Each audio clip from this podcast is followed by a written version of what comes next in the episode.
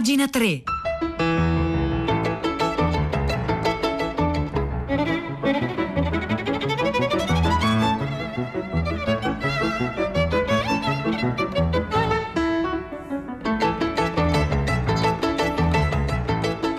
Buongiorno, un caro saluto da Edoardo Camurri e benvenuti a questa nuova puntata di Pagina 3, la nostra rassegna stampa delle pagine culturali dei quotidiani, delle riviste e del web. Oggi è martedì 13 luglio, sono le 9, 2 minuti e noi iniziamo immediatamente la nostra rassegna stampa andando sul sito di eh, dove troviamo un articolo di Nicola Cucchi intitolato suis fantozzi, ah, fantozzi, perché oggi siamo tutti fantozzi senza rendercene conto. Eh, ed è un articolo che eh, prende lo spunto dal fatto che il 3 luglio scorso eh, ricorrevano i quattro anni proprio dalla morte di Paolo Villaggio, scrive Nicola Cucchi, inventore e interprete di una straordinaria maschera ribelle, il ragioniere Ugo Fantozzi. Allora eh, proviamo questa mattina a pagina 3 a ragionare sul concetto di maschera, eh, che sarà un po' eh, la parola chiave del percorso che facciamo attraverso le pagine culturali. Eh, a proposito, al 335 5634 296, se lo volete potete subito scriverci e rispondere a questa domanda, cioè quale maschera indossate, quale maschera tra quelle che indossiamo vorreste levarvi? 335 5634 296 per dircelo. Quindi partiamo eh, cercando di levarci la maschera che indossiamo cioè la maschera di Fantozzi di provare a guardarla così. Grazie a quanto scrive Nicola Cucchi su minimetmoraglia.it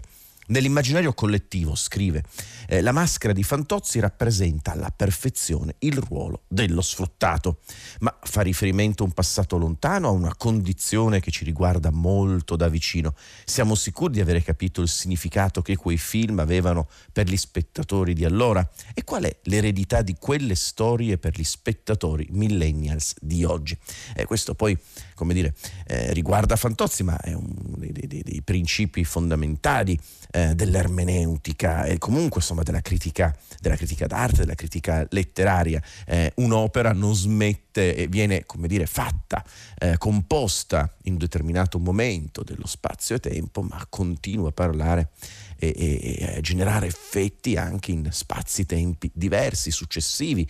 E, e, ovviamente il fatto che un'opera si ripropone in spazi-tempi in cui non è stata concepita, beh, muove, apre nuove questioni. E da questo punto di vista ogni opera importante arriva dal futuro. Mm, sono ragionamenti questi, per esempio, che noi troviamo in un libro meraviglioso, Consiglio personale, le conversazioni su Dante di Osip Mandelstam, eh, appena ritradotte e ricurate da Serena Vitale per Adelphi, dove Mandelstam appunto vede come la Divina Commedia arrivi dal futuro. Ma insomma, da Dante torniamo a Fantozzi e torniamo all'articolo di Nicola Cucchi che leggiamo su minimetmoraglia.it.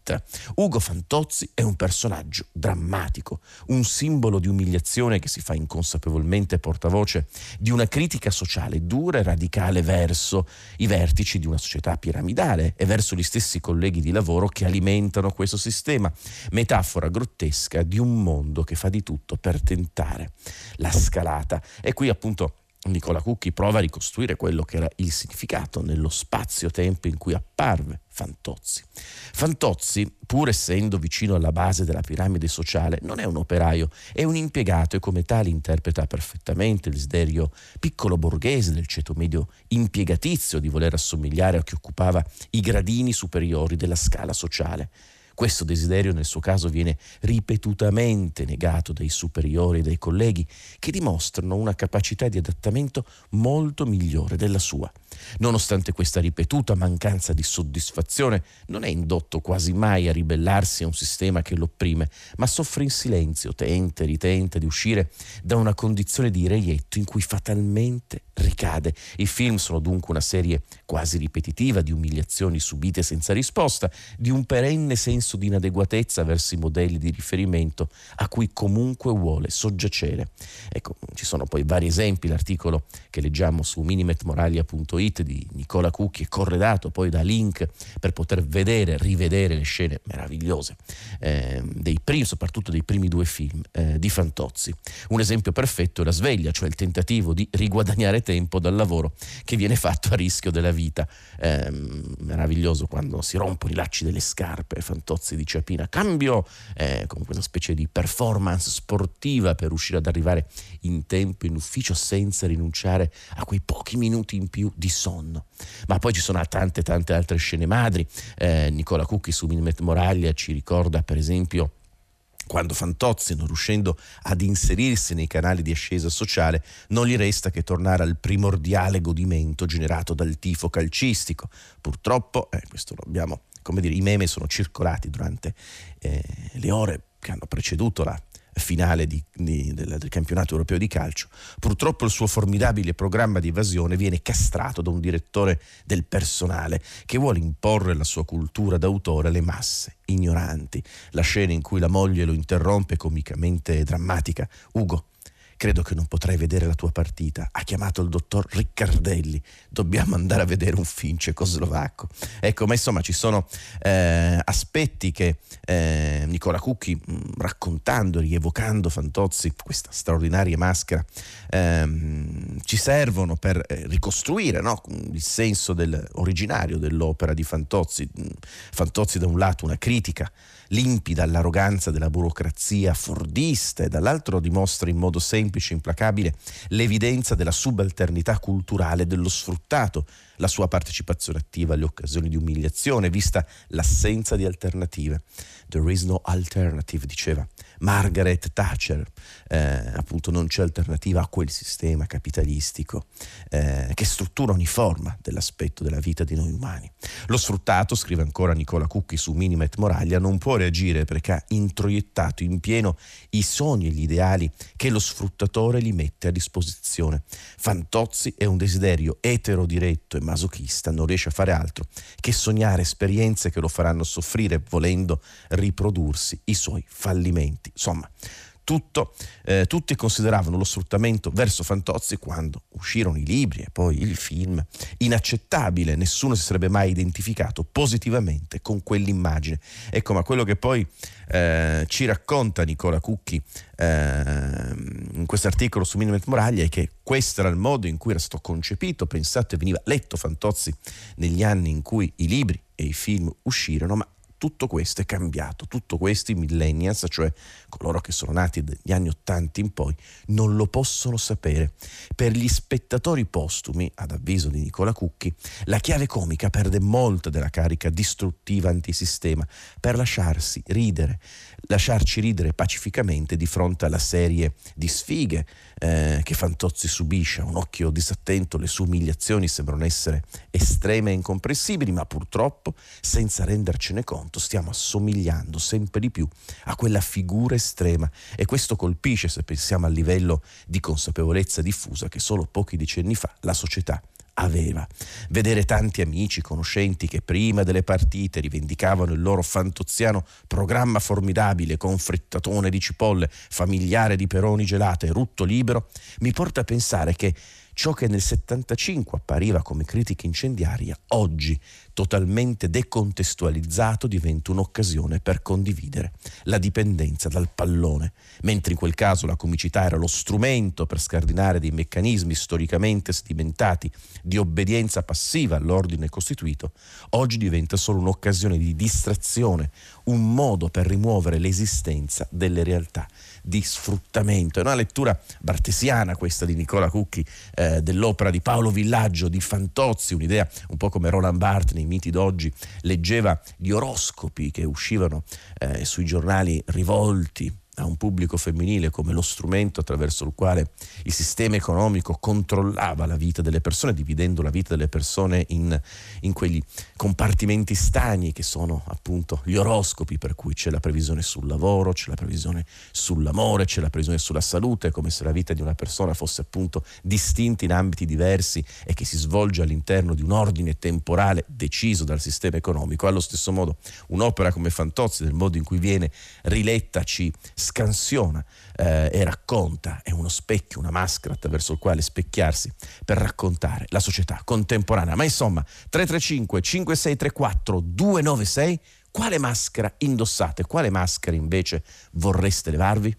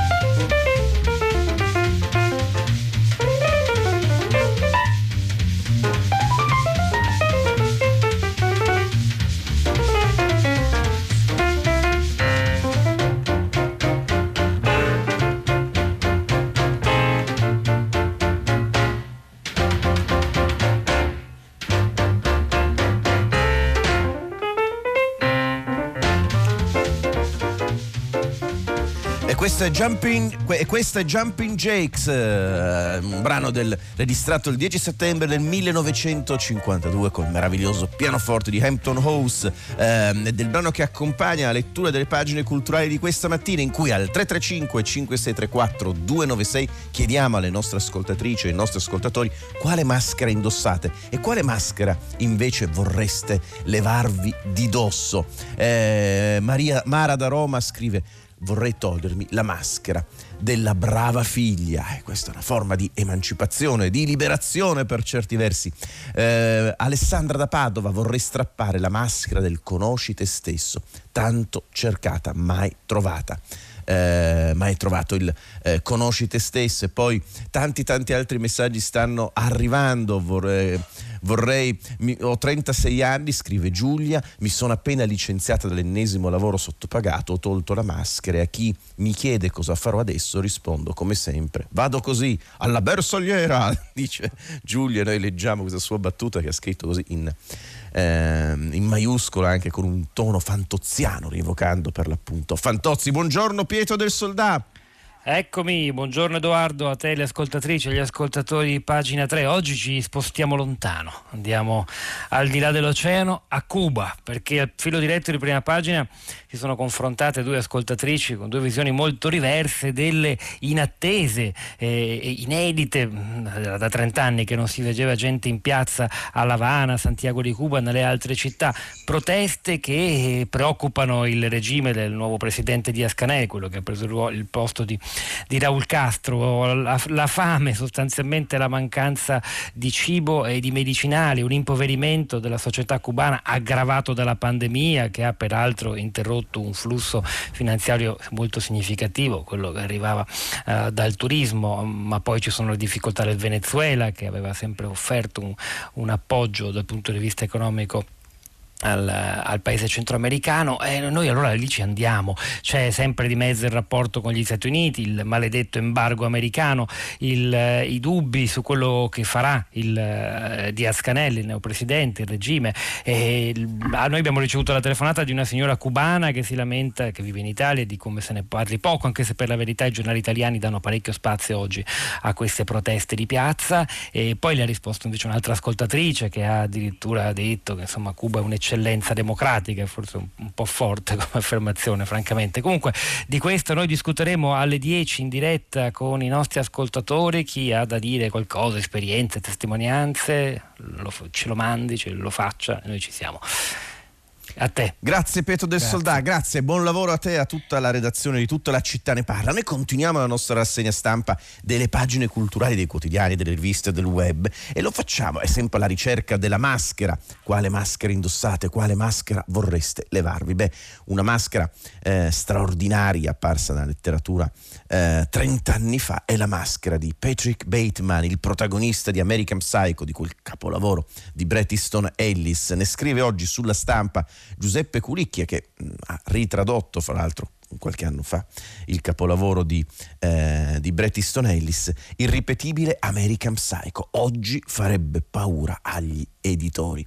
Oggi un libro come quello di Bret Easton Ellis forse farebbe cadere la maschera eh, di certe politiche editoriali, insomma, per certi versi un po' reazionarie, un po' moraliste, hanno paura della letteratura, di una letteratura come dire, che fa il proprio mestiere, cioè quello di essere grande letteratura.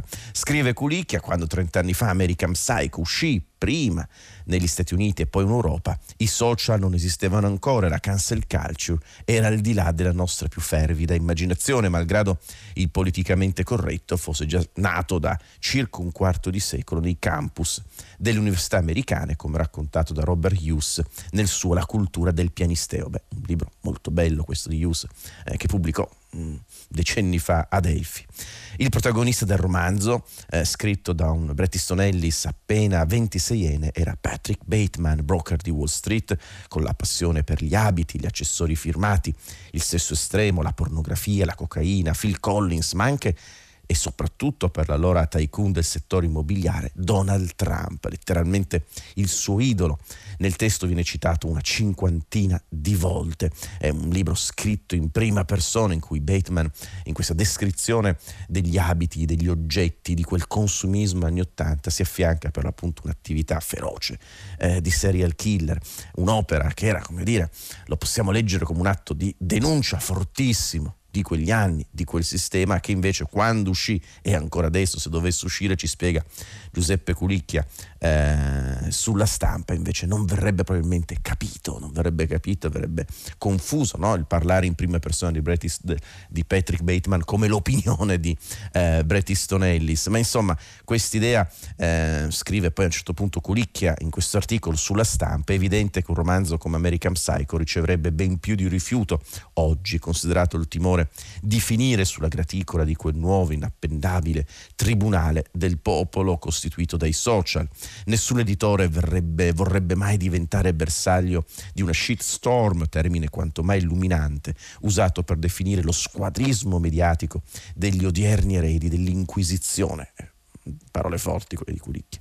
Ma ciò che più inquieta, al di là dei ragionamenti di marketing, è l'allargarsi della platea formata da chi, in nome della difesa dei diritti, non è in grado di cogliere la complessità, le sfumature e quell'ambiguità che è essenziale in letteratura. Pretendere di leggere solo storie edificanti equivale a togliere il male dai romanzi di Dostoevsky e in ultima analisi non è altro che la nuova, imprevista declinazione di un fenomeno chiamato analfabetismo. Di ritorno, questa è la conclusione molto dura di Giuseppe Culicchia che ci ricorda i 30 anni di quel capolavoro di American Psycho di Bret Easton Ellis.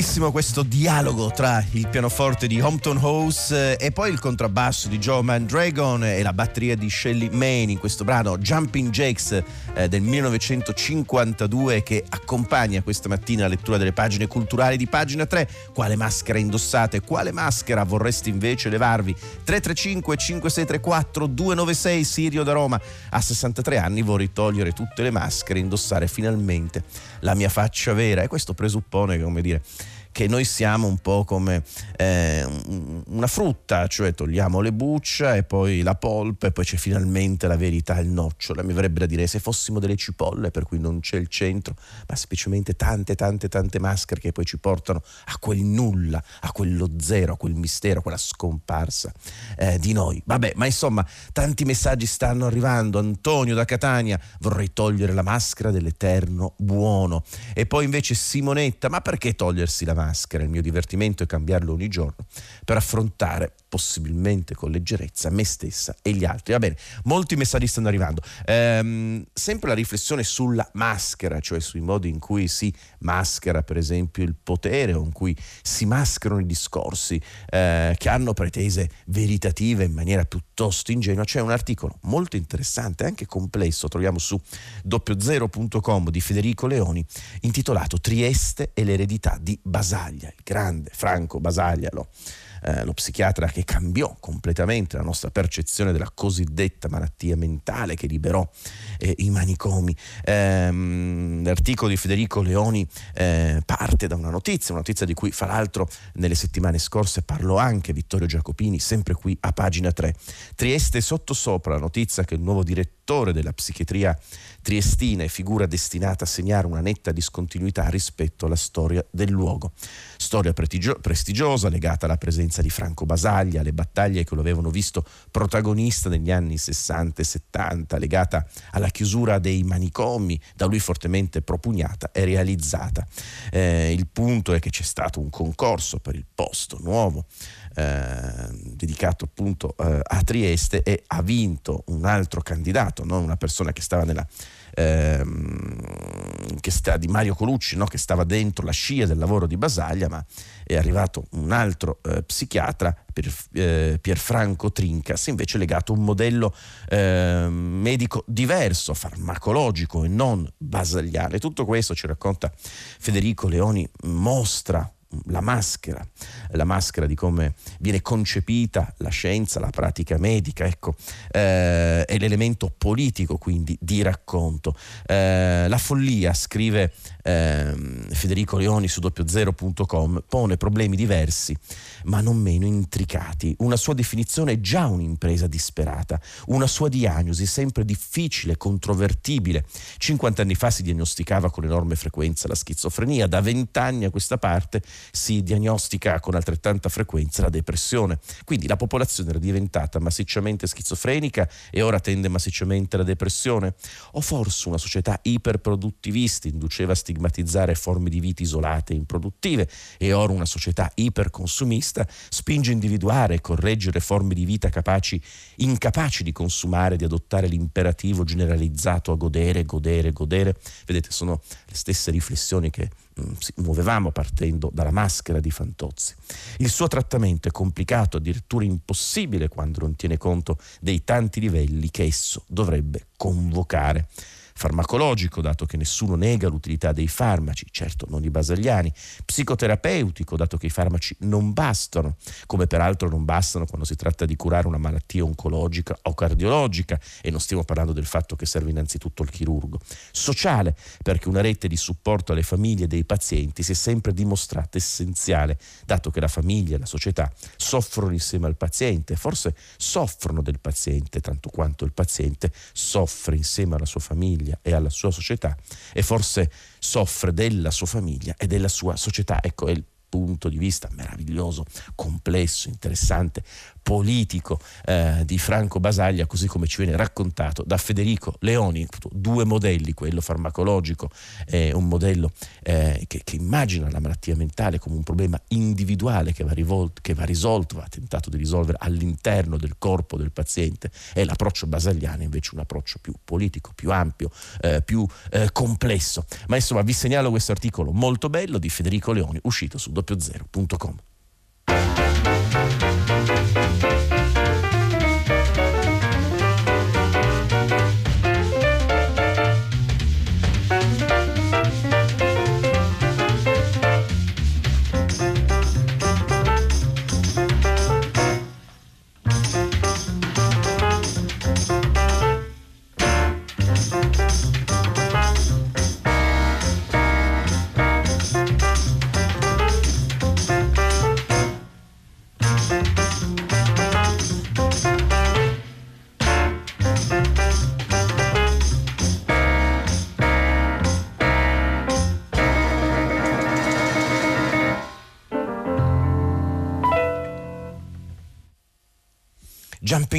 Questo è il brano di Hampton House eh, 1952, 10 settembre, che ha accompagnato la lettura di questa mattina di pagina 3, le maschere. Eh, quale maschera indossate, quale maschera vorreste levarvi? Questa è la domanda che ha fatto da Filo Rosso alla puntata di oggi di pagina 3, eh, che si conclude. Vi segnalo un altro articolo, l'ha scritto Francesco Guglieri, lo si trova oggi eh, su domani, inevitabile questo triste gioco di parole, intitolato perdere tempo online è il lavoro che riempie le nostre esistenze. Eh, è un eh, articolo dedicato alla noia e come la noia, che per certi versi è la maschera che svela tutte le maschere della società, la noia come si incarna all'interno, all'interno della società digitale, lo fa, eh, ragiona Francesco Guglieri in questo articolo, eh, lavorando soprattutto su un libro scritto da Pietro Minto, eh, un libro in cui Minto eh, ragiona per l'appunto sulla noia, come annoiarsi meglio, uscito per Blechi Edizioni. Non c'è argomento più interessante della noia, scrive Guglieri e poi cita Walter Benjamin. La noia è un caldo panno grigio rivestito all'interno di una fodera di seta dai più smaglianti colori, per l'appunto. Benjamin, ecco, il primo paradosso della noia, alcune esperienze più eccitanti, immaginative che possiamo fare nella vita, di quelle che ci segnano, accadono quando se noi ci vedessero dal di fuori saremmo noiosi, cioè quando sogniamo, leggiamo. Ecco, e nello stesso tempo tutta questa forma della noia che accade quando eh, le cose più interessanti che accadono quando sembriamo semplicemente noiosi dal di fuori sta iniziando a essere anche sfruttata dalle tecnologie digitali.